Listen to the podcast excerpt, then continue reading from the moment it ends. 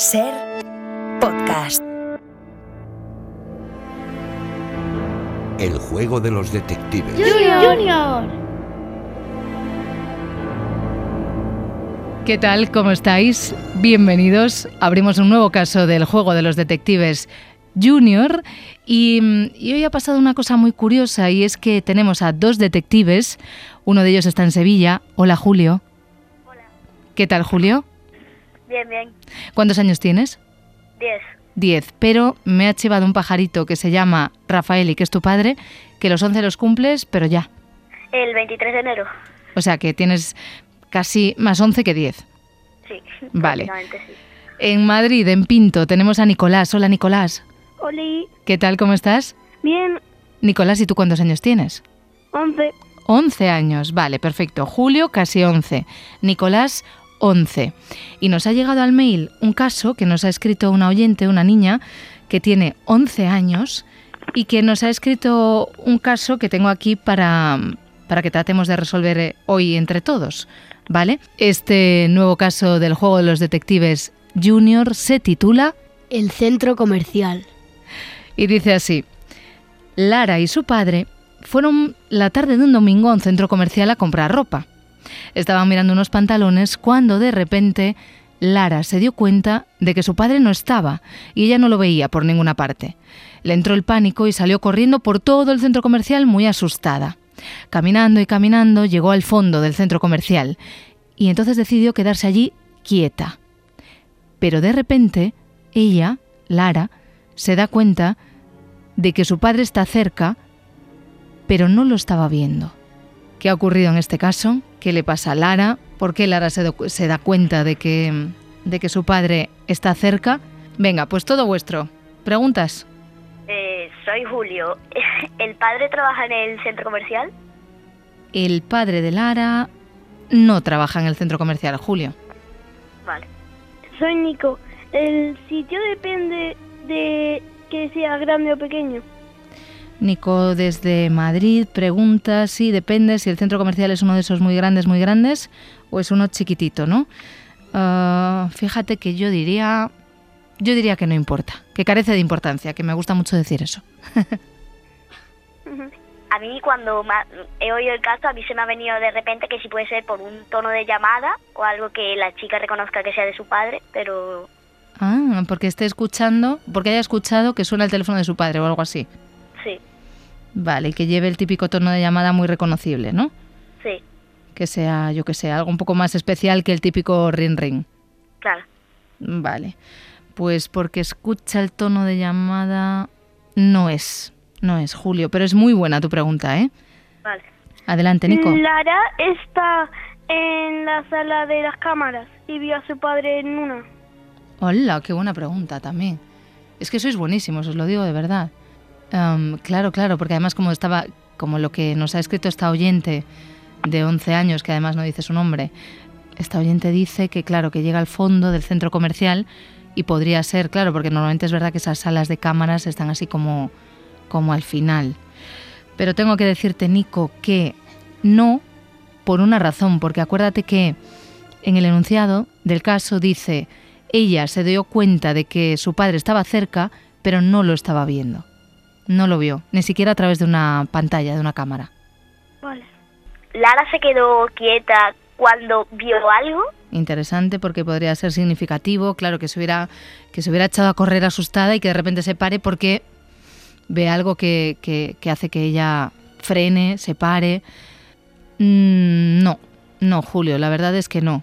Es casual, o sea, es casualidad que ella justo llegue al fondo del centro comercial y ya se quede allí quieta, asustada, y que justo en ese instante, allí al fondo sea cuando nota que su padre está cerca.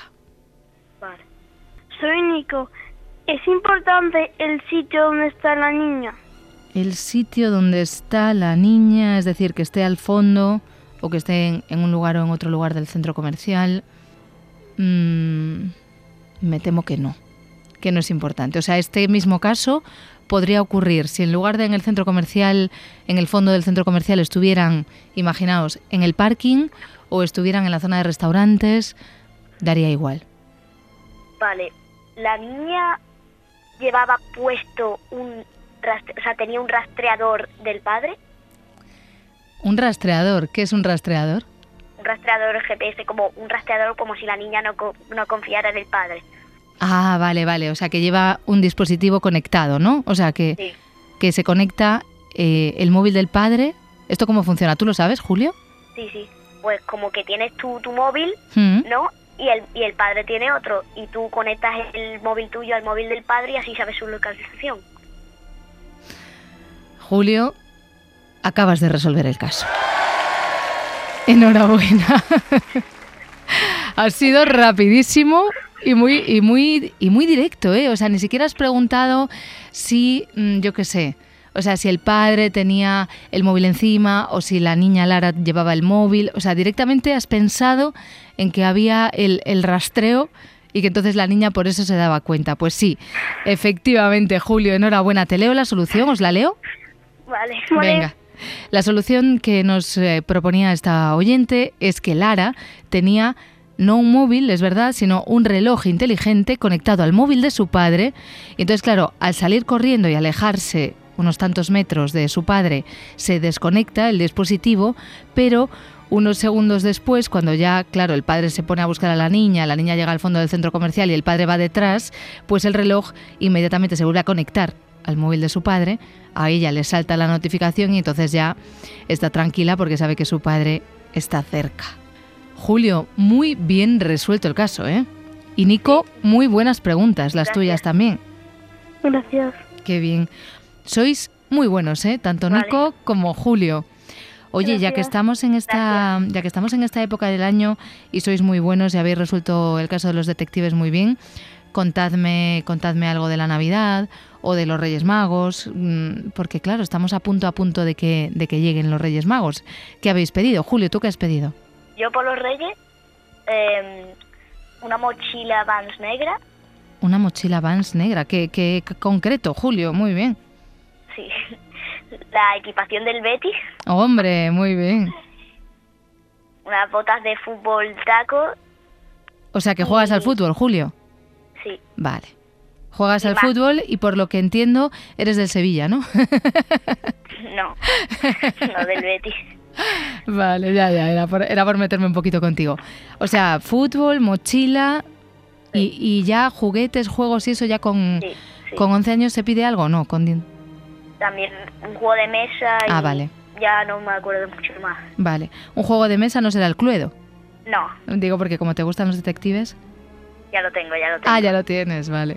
Nico, desde, desde Pinto, desde Madrid, ¿tú qué has pedido a los Reyes? Yo ropa, también un juego de la Nintendo Vale. y un mando para la Nintendo. Muy bien. ¿Y qué juego y qué mando? Que de eso controlo un poco.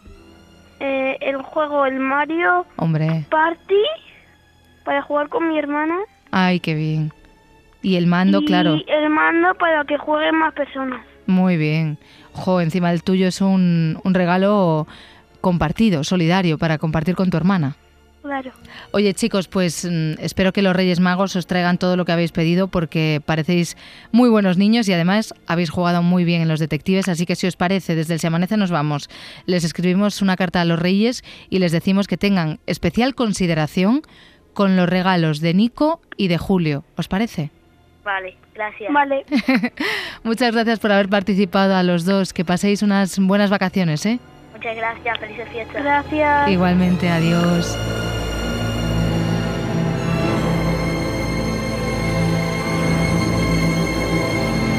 Para no perderte ningún episodio, síguenos en la aplicación o la web de la SER, Podium Podcast o tu plataforma de audio favorita.